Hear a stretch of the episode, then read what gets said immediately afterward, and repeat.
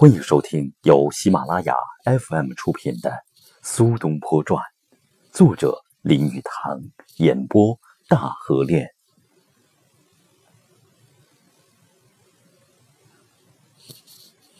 第三章：童年与青年。苏东坡八岁到十岁之间，他父亲进京赶考，落地之后到江淮一带游历。母亲在家管教孩子，这段时间家中发生一件事，《宋史》苏东坡的传记与苏辙为他母亲写的长篇碑文里都有记载。母亲那时正教孩子《后汉书》，书上记载，后汉时朝政不修，政权落入阉宦之手，当时书生如是反抗不阴不阳的小人统治。贪婪、纳贿、勒索、滥捕无辜是经常有的事，因为地方官都是那些太监豢养的走狗小人，忠贞廉政之士和太学生竟不惜冒生命之险上书弹劾奸党，改革与抗议之声此起彼落，调查与审讯之事层出不穷。当时学者与太学生辈在朝廷政治颁布之下，或遭皮肉之苦，或遭迫害折磨，或遭谋杀丧命。在这群正人学者中，有一个勇敢无畏的青年，名叫范庞，而苏洵的妻子正教儿子读的就是《范庞传》。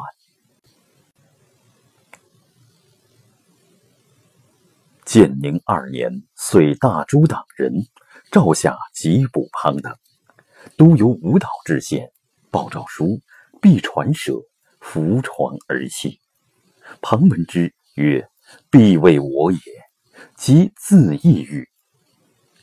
县令郭一大惊，初解印绶，言语俱往，曰：“天下大义，子何为在此？”庞曰。庞此则祸色，何敢以罪累君？又令老母流离户，其母就与之绝。庞白母曰：“众伯孝敬，足以供养。庞从龙叔君归黄泉，存亡各得其所，为大人割不可忍之恩，勿增感戚。”母曰：“汝今得于李杜其名，死亦何恨？”既有令名，复求受考，可兼得乎？庞贵受教，再拜而辞。故谓其子曰：“吾欲使汝为恶，则恶不可为；使汝为善，则我不为恶。”行路闻之，莫不流涕。时年三十三。小东坡抬头望了望母亲，问道。母亲，我长大之后若做范庞这样的人，您愿不愿意？母亲回答道：“你若能做饭旁，难道我不能做饭旁的母亲吗？”东坡六岁入学，这个私塾不算小，有学童一百多人，只有一个老师是个道士。苏东坡那副绝顶聪明的幼小头脑，很快就显露出来。在那么多的学童中，苏东坡和另外一个学生是最受老师夸奖的。那个学生是陈太初，后来也考中科举，但是出家做了道士，一心求道成仙去了。陈太初在晚年时一直准备白昼飞升，一天。他去拜访一个朋友，朋友给他十五金钱。他出门之后，把那十五金钱全散于穷人，自己在门外盘膝打坐，在不食人间烟火之下，就准备脱离此红尘扰攘的人间世。几天之后，他呼吸了最后一口气，就不动弹。那位朋友叫仆人把他的尸体移走。但是当时正是新年元旦，在一年如此吉祥的日子，仆人们不愿去搬运尸体。但是死人说了话：“没关系，我可以自己搬运。”他立起身来，自己走到野外，在一个更为舒适的地方死去。这就是一般所谓道家修炼之事的白昼飞升。幼年时，苏东坡在读书之外，富有多方面的兴趣。下学后，他就回家往鸟巢里窥探。他母亲已经严格告诫东坡与家中的使女，不得捕捉鸟雀。因此之故，数年之后，鸟雀知道在庭院里不会受害，有的就在庭院的树枝上做巢，矮的孩子们都可以望得见。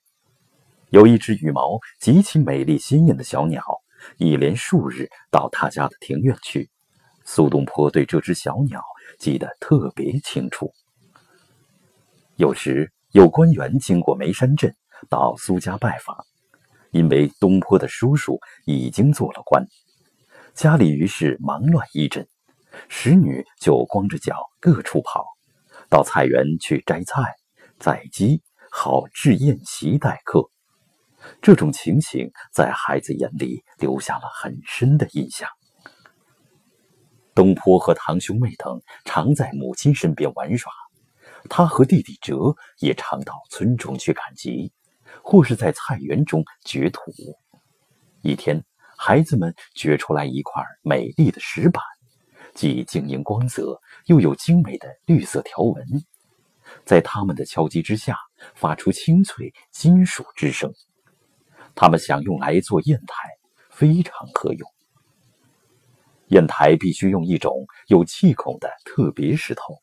要善于吸收潮湿，并且善于保存潮湿。这种好砚台对书法艺术十分重要。一方上品砚台往往为文人视为至宝。好砚台是文人书桌上的重要物品，因为文人一天大半的生活都与之有密切关系。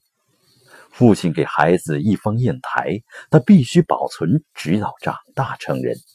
他还要在砚台上刻上特别的词句，祝将来闻名大噪。据有些文字记载，苏东坡十岁时已经能写出出奇的诗句。在他那篇《侠鼠赋》里，我们找到了两句。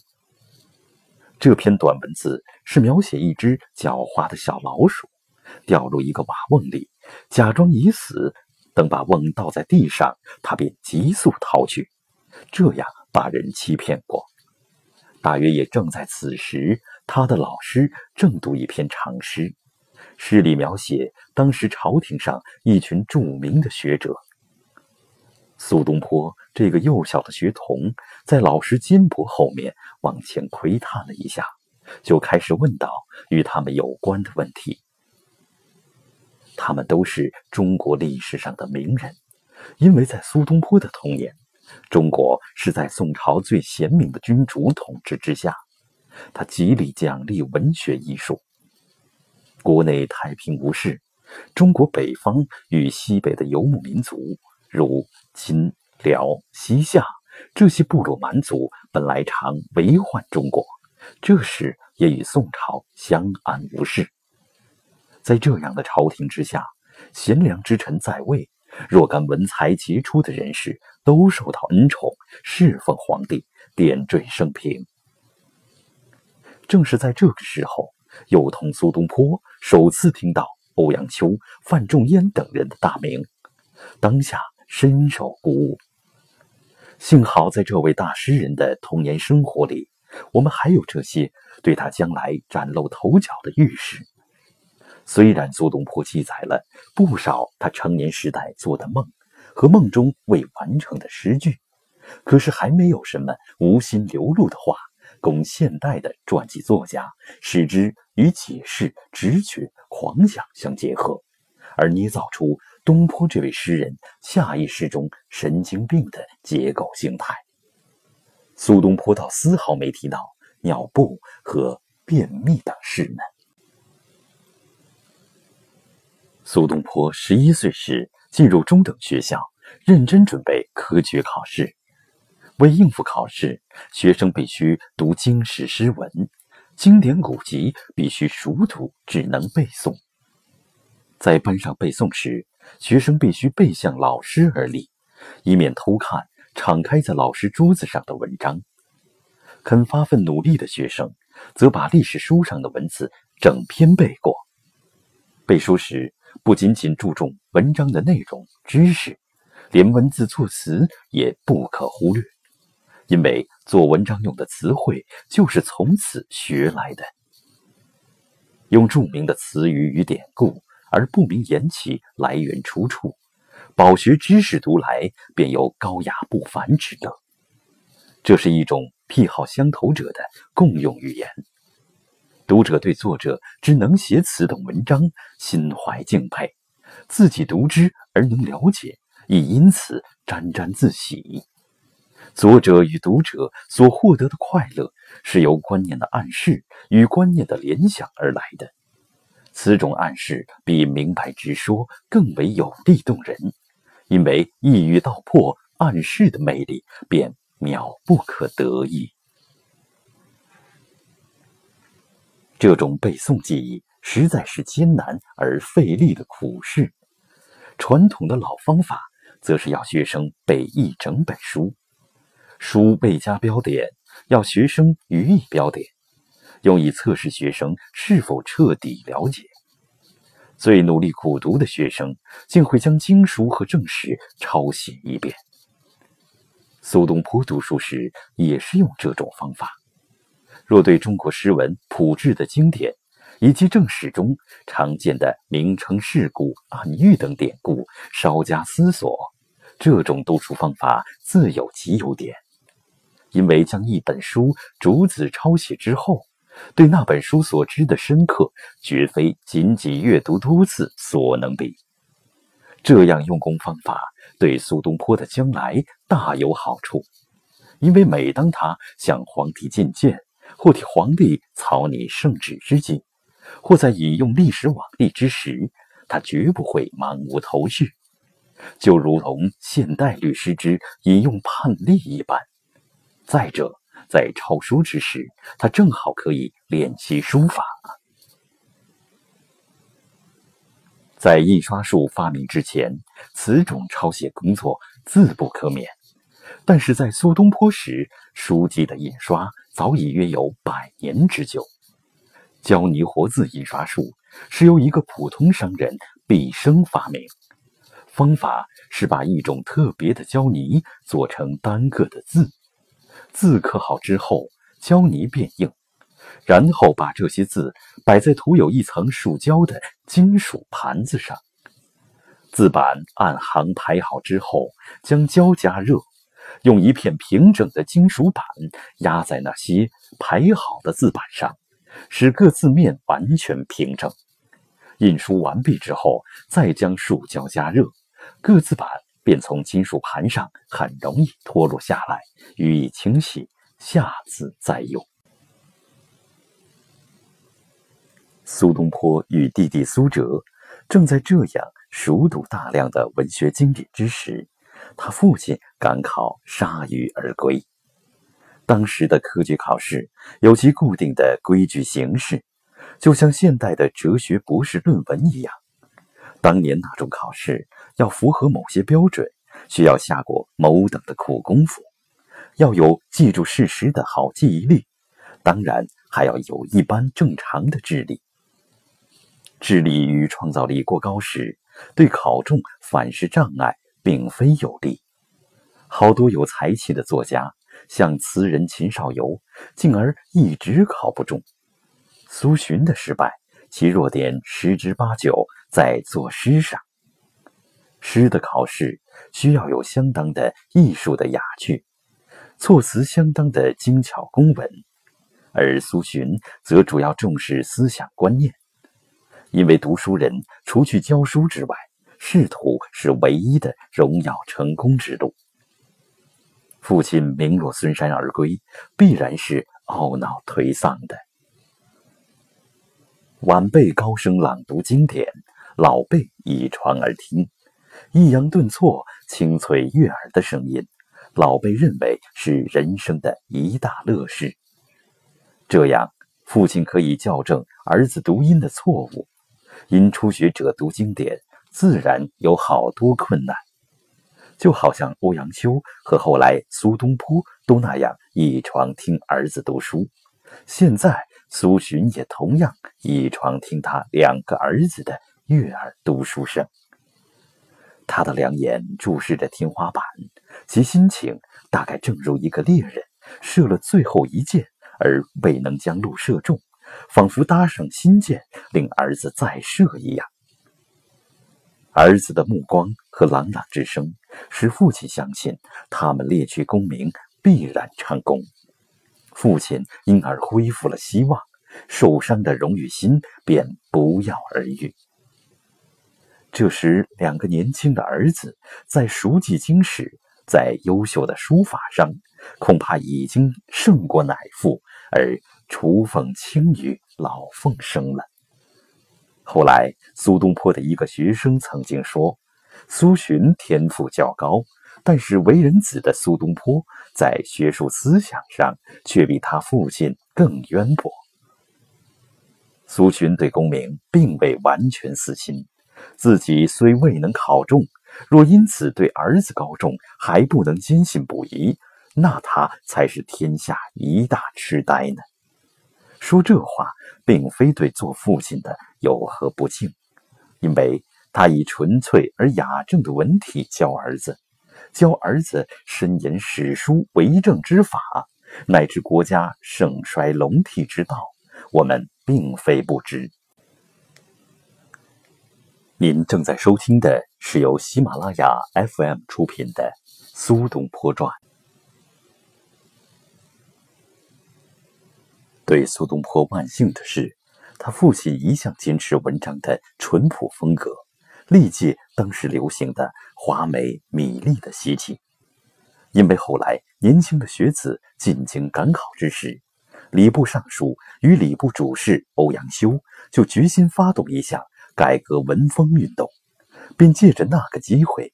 把只耽溺于雕琢文句、卖弄辞藻的华美米丽之文的学子全部录取。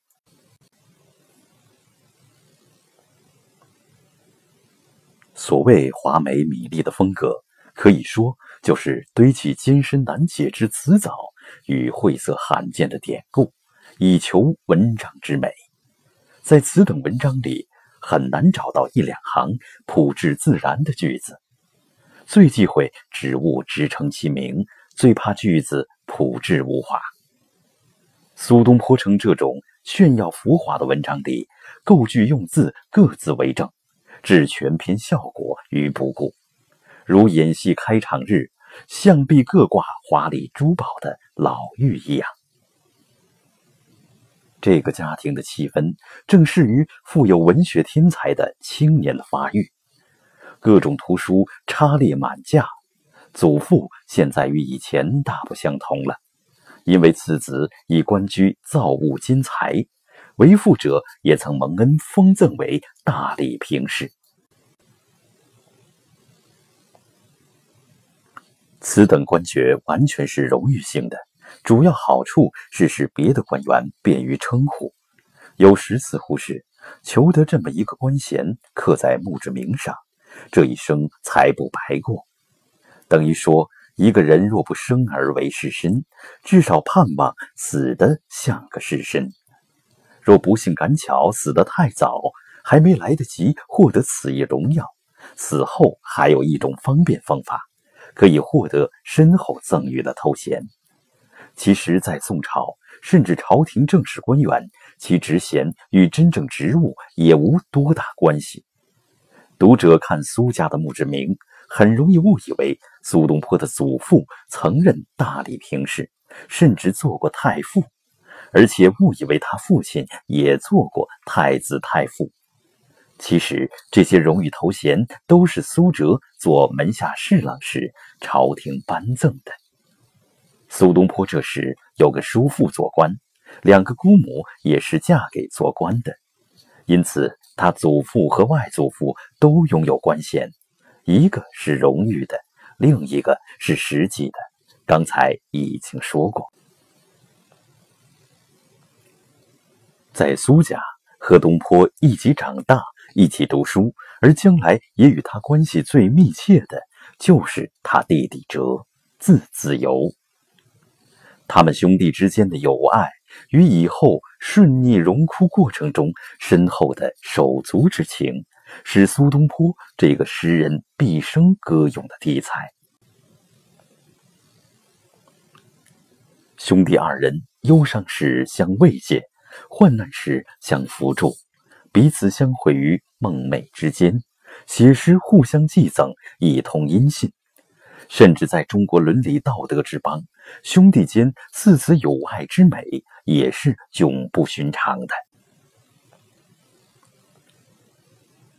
苏子由生来的气质是恬静冷淡、稳健而实际。在官场上，竟而比兄长得意，官位更高。虽然二人有关政治的意见相同，宦海浮沉的荣枯相同，自由冷静而机敏，每向兄长忠言规劝，兄长颇为受益。也许他不像兄长那么倔强任性，也许因为他不像兄长那么才气焕发，不那么名气非凡，因而，在政敌眼里。不那么危险可怕。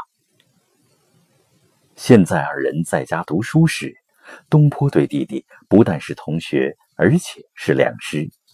他写的一首诗里说：“我少之子由，天资何其轻，其独为吾弟，要是贤有生。”子由也在兄长的墓志铭上说：“我出从公，赖以有之，服我则兄，惠我。”则失。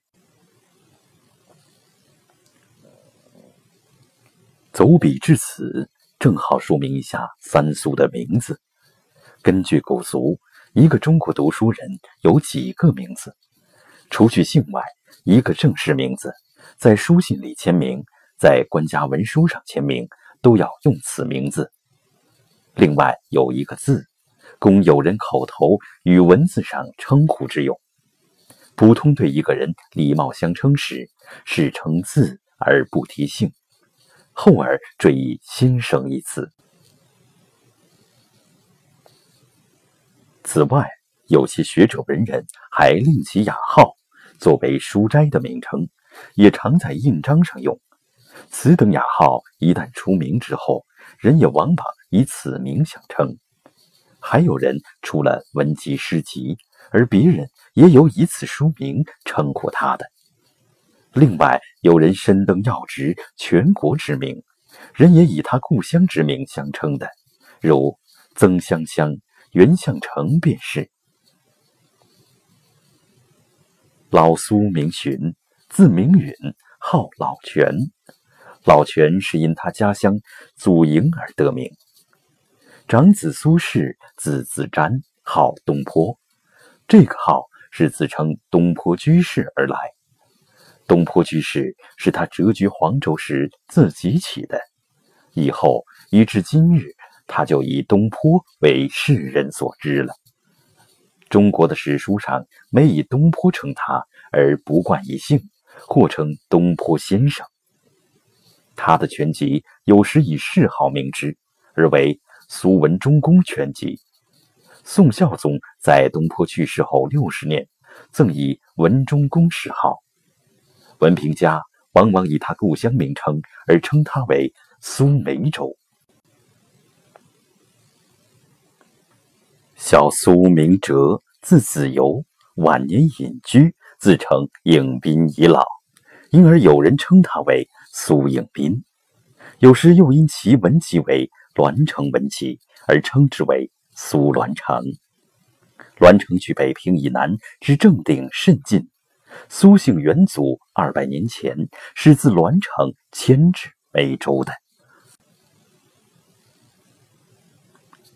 一个文人有那么多名字，对研究中国历史者颇以为难。苏东坡在世时，当时至少有八人同叫孟德，意思是。在母亲怀孕前，都曾梦到在梦中得了儿子。在东坡十六岁时，发生了一件意外的事情，使他家和他母亲的娘家关系紧张起来。也使他父亲的性格因而略见一斑。事情是，苏东坡的父亲把东坡的姐姐许配给东坡外婆家东坡的一个表兄，在中国家庭里这是常有的事。而今去古已远，我们无法知道详情。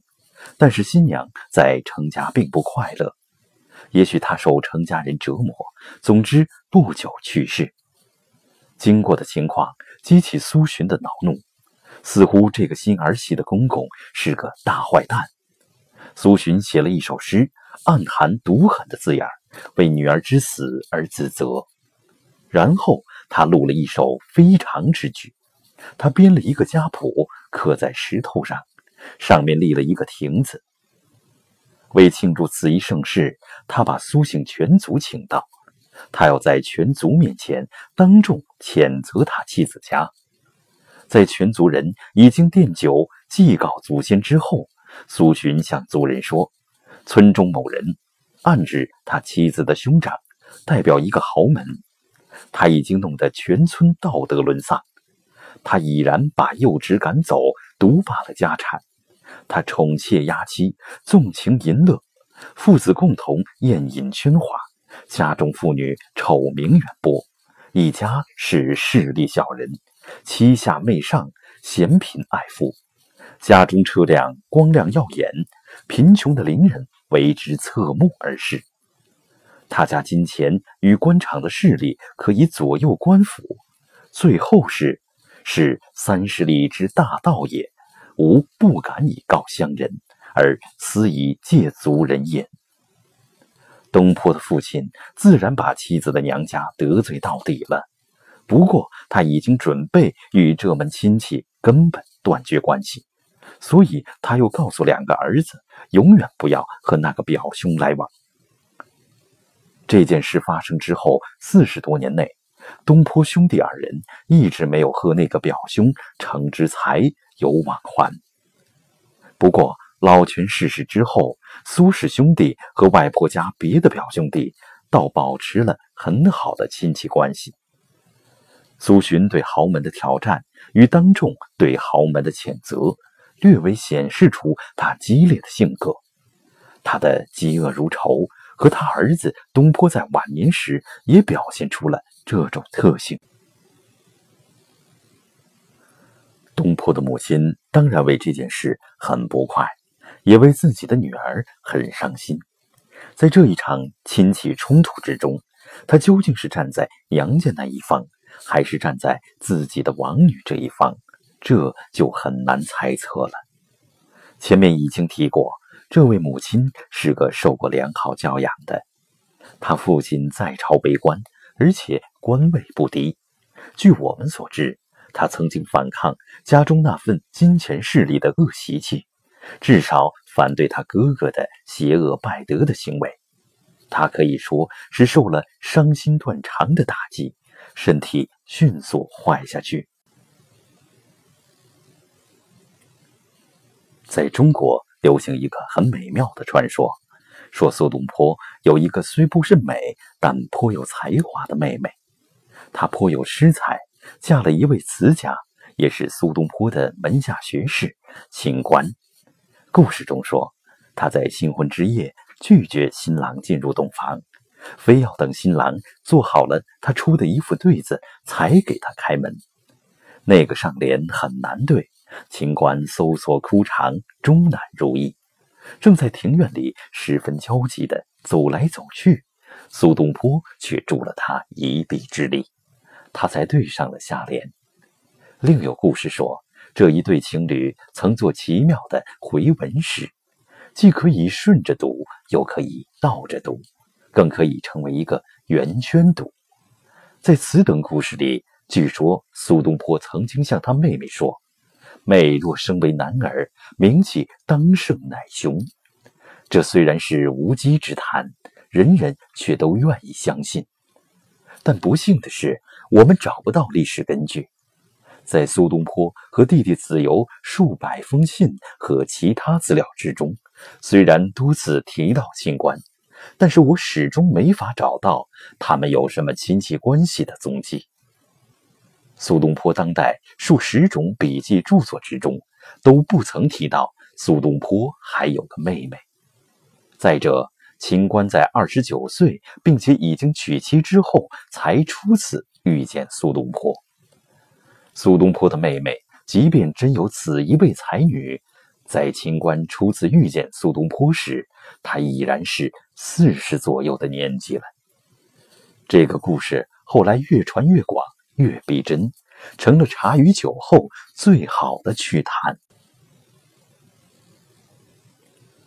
此等明经故事之所以受一般人欢迎，正是以表示苏东坡的人品多么头好中国人的癖好。不过，苏东坡倒有一个堂妹是他的初恋情人，而且他毕生对伊人念念不忘。东坡的祖父去世之后，他父亲远游归来，他的叔叔和家属也回来奔丧。这时，堂兄堂妹颇有机会相见，也可以一同玩耍。据苏东坡说，伊人是慈孝温文，因为二人同姓，自然联姻无望。倘若是外婆家的表妹，便没有此种困难了。后来，此堂妹嫁于一个名叫柳仲远的青年。以后，苏东坡在旅游途中，曾在靖江他家中住了三个月。在堂妹家盘桓的那些日子，东坡写了两首诗给她。那两首颇不易解，除非当作给堂妹的情诗看，才讲得通。当代没有别的作家，也没有研究苏东坡生平的人。曾经提到他们的特殊关系，因为没人肯提。不过，苏东坡晚年流放在外之时，听说堂妹逝世的消息，他写信给儿子说，心如刀割。在他流放归来，途经靖江之时，堂妹的坟就在靖江。他虽然此时身染重病，还是挣扎着到坟上向堂妹及其丈夫致祭。第二天，有几个朋友去看他，发现他躺在床上，面向里面墙壁，正在抽搐着哭泣。